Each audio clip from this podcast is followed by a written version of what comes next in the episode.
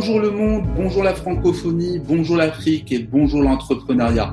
Nous sommes mardi, un mardi spécial où je lance un modèle différent de celui du jeudi auquel vous êtes habitués, celui d'une ou d'un professionnel que l'on convie sur Corpodium Podcast. Chaque mardi, je traiterai d'une thématique d'actualité en relation avec l'entrepreneuriat, le digital et l'innovation. Cette émission se nommera Karim On Air by Podcast. Nous traiterons au travers de Karim Air aujourd'hui d'un sujet central, d'un phénomène entrepreneurial que vivent des millions d'entrepreneuses et d'entrepreneurs dans le monde qu'est l'univers des startups. Qu'est-ce qu'une startup? La différence entre une startup et une entreprise dite classique, c'est qu'à la différence de l'entreprise classique, vous savez, la startup va dès le départ aller chercher de l'hypercroissance. La définition sur laquelle tout le monde s'entend, que l'on soit à San Francisco, Casablanca, Tallinn ou Paris, est celle de Steve Blank, un des godfathers de la Silicon Valley, qui dit qu'une start-up est une organisation temporaire à la recherche d'un business model industrialisable permettant une croissance exponentielle. Vous l'aurez compris. D'autres personnalités réputées dans l'univers des startups utilisent des termes comme incertitude, temporalité. C'est vous dire aujourd'hui combien le modèle startup est un modèle risqué, mais ô combien attractif et qui fait rêver. L'une des personnalités dont j'aime reprendre une citation est celle de Dave McClure, célèbre investisseur américain fondateur de 500 startups. Il dit une startup est une entreprise qui ne sait pas clairement ce qu'est son produit, qui sont ses clients, comment gagner de l'argent? C'est vous dire tout le paradoxe d'une startup et il a raison. La quasi-totalité des startups veulent disrupter le marché, surtout dans le secteur des innovations de rupture. Et là, j'aime reprendre une citation que je trouve tout simplement extraordinaire. L'innovation de rupture, c'est passer des impensés et impossibles d'aujourd'hui au possible de demain vous comprendrez mieux alors la difficulté de ce modèle qu'est la startup technophile, où une vraie course à l'innovation s'opère. Pour passer d'un simple spartiate à un hypéiste, il y a tout un chemin de sacrifice et de privation. Mais il faut tenir bon pour être le premier à disrupter son marché. Tous cherchent à être Léonidas, la légende spartiate, le roi de Sparte. Chacun cherche son coup d'éclat, sa bataille de 480 mais ce que vous ne savez pas, c'est que plus de la moitié vont s'éteindre avant d'y arriver. Il ne suffit pas d'avoir une idée de génie pour réussir sa startup. C'est là où le verbe faire prend alors tout son sens. Il est là le talent d'Achille de toute entrepreneuse et entrepreneur qui veut faire, mais trop faire. Là encore, c'est un cliché. Il ne suffit pas de trop faire pour réussir sa startup, mais plutôt de mieux faire.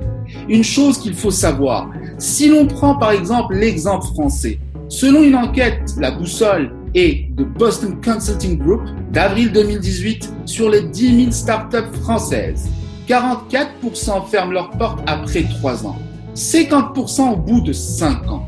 Au Maroc, je ne connais pas les chiffres, mais je présume qu'ils doivent être bien supérieurs. Voilà pourquoi je fais cette émission et traite de cette thématique sur Carimon Air by Corpodium Podcast, simplement parce que cet effet de trop faire fait que votre startup vous cannibalise de l'extérieur mais aussi de l'intérieur. Il est temps, mes amis, de tirer la sonnette d'alarme et vous donner quelques conseils pour vous prémunir. Pour marquer une transition lors de cette émission, je souhaiterais vous présenter Worldcatelling, une agence de prod que j'administre. Une agence de prod spécialisée en podcast au travers de laquelle je confectionne des podcasts clés en main, mais aussi des capsules thématiques et du sponsoring de contenu aux entreprises francophones pour valoriser et dynamiser leur com global. J'aide tout simplement les entreprises, les agences et les personnes à mieux communiquer et à innover dans leur prise de parole, que ce soit en public ou sur les réseaux sociaux. Je vous propose de vous accompagner et de vous aider à mettre en place votre propre podcast, un média agile pour votre com interne, externe, marque employeur ou événementiel. Je serai votre interlocuteur unique. Curieux, rien de plus simple. Un email, un coup de fil ou un MP sur LinkedIn et je vous communiquerai alors plus d'infos de comment monter votre propre podcast. N'hésitez surtout pas à me contacter. Après ce court entracte, Revenons à notre sujet du jour. Ah oui, ma startup me cannibalise. Quels sont les pièges à éviter pour se préserver? Ben Moi, je vous dis, pour vous préserver, j'ai sept conseils à vous donner. Le premier, canalisez votre vision. Faites en sorte que la vision que vous faites de votre startup et des projets que vous gérez n'occulte pas le fait qu'il vous faut adopter une stratégie des petits pas, des objectifs à votre niveau, mesurables, cohérent, honnête. Vous pouvez fragmenter votre vision en étapes pragmatiques afin de vous donner l'énergie et le temps de pouvoir verrouiller et bonifier vos étapes. Ça ne donnera que plus de qualité, de sens au livrable que vous voulez pitcher et toutes les chances de faire décoller votre startup ou projet. Attention à ne pas confondre entre vitesse et précipitation. C'est le péché mignon des start C'est une erreur que font beaucoup d'entrepreneuses et d'entrepreneurs à la tête de leur startup. Gardez votre vision globale en tête et faites en sorte de morceler votre fusée en étages. Chaque étage a son moment, son énergie et ses limites. Maîtriser sa vision, c'est maîtriser son projet, donc sa startup. Vous enlevez là à votre startup une grosse chance de vous cannibaliser. Le deuxième conseil, gérez votre temps. Gérer votre temps est primordial, mais ça, je ne vous apprends absolument rien. Dans le contexte d'une startup, le temps change totalement de dimension. Pas vrai? Le temps n'existe plus. Le temps, c'est une chose abstraite pour les teams au sein d'une startup. Ils mangent startup, ils dorment avec leur startup, ils rêvent startup, ils respirent startup. C'est pas une blague, c'est la réalité tellement ça frôle l'obsession mais je comprends totalement. Moi-même suis une startup et connais ce syndrome spatio-temporel. Tellement la vie d'une startup est très fragile pour diverses raisons. Mais là n'est pas notre sujet. Alors, comment gérer son temps? Eh bien, simplement, il faut de la discipline et une volonté de vouloir se donner des soupapes d'oxygène. Il faut simplement s'organiser en s'établissant à soi-même et son team des règles, même si par essence, les start sont des anticonformistes. Il faut tout de même se faire violence de prendre le temps de se donner du temps. Il en va de votre santé physique et mentale et celle de vos collaborateurs. N'oubliez pas que vous êtes un modèle et que votre team s'identifie à vous. Alors soyez un vrai leader et prenez ensemble le temps pour respirer. Reculez pour mieux sauter, pour mieux entreprendre. Le burn-out rôde, alors gérez votre temps. Gérer votre temps, c'est retirer du temps à ce que votre startup ne vous cannibalise pas.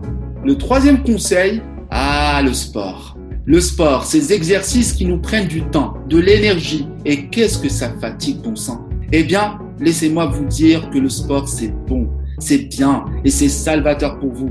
Vous qui n'aimez pas le sport, ne croyez-vous pas qu'au travers de votre startup, vous êtes déjà un sportif de haut niveau, que vous pratiquez un vrai sport extrême? Eureka Vous ne le saviez pas. Et pourtant, c'est vrai. Alors, faire du sport de temps en temps va vous permettre de vous libérer de vos tensions, de lâcher la pression. Vous allez vous sentir beaucoup mieux et plus zen. Quant à la méditation, c'est le nec plus ultra pour vous et vos collaborateurs. Affranchissez-vous des faux semblants et recentrez-vous sur vous-même. C'est essentiel en milieu de pure performance comme les une startup. Prenons par exemple une légende ou des légendes de l'entrepreneuriat comme Rupert Murdoch, Bill Ford, Steve Jobs. Tous pratiquaient la méditation, une qualité et un aspect important de la pratique managériale.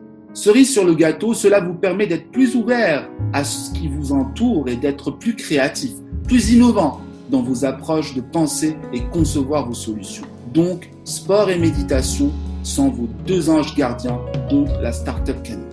Le quatrième conseil, je l'appelle plage des connexions. Si je vous disais que nous sommes devenus presque tous des accros du digital, des shootés de la connexion, que si un jour, voire quelques heures, nous n'avions pas notre fixe d'infos, de surfing sur le web, alors c'est la crise. Panique à bord. Vous savez, en tant que start-up, c'est là encore une question de gestion et d'organisation.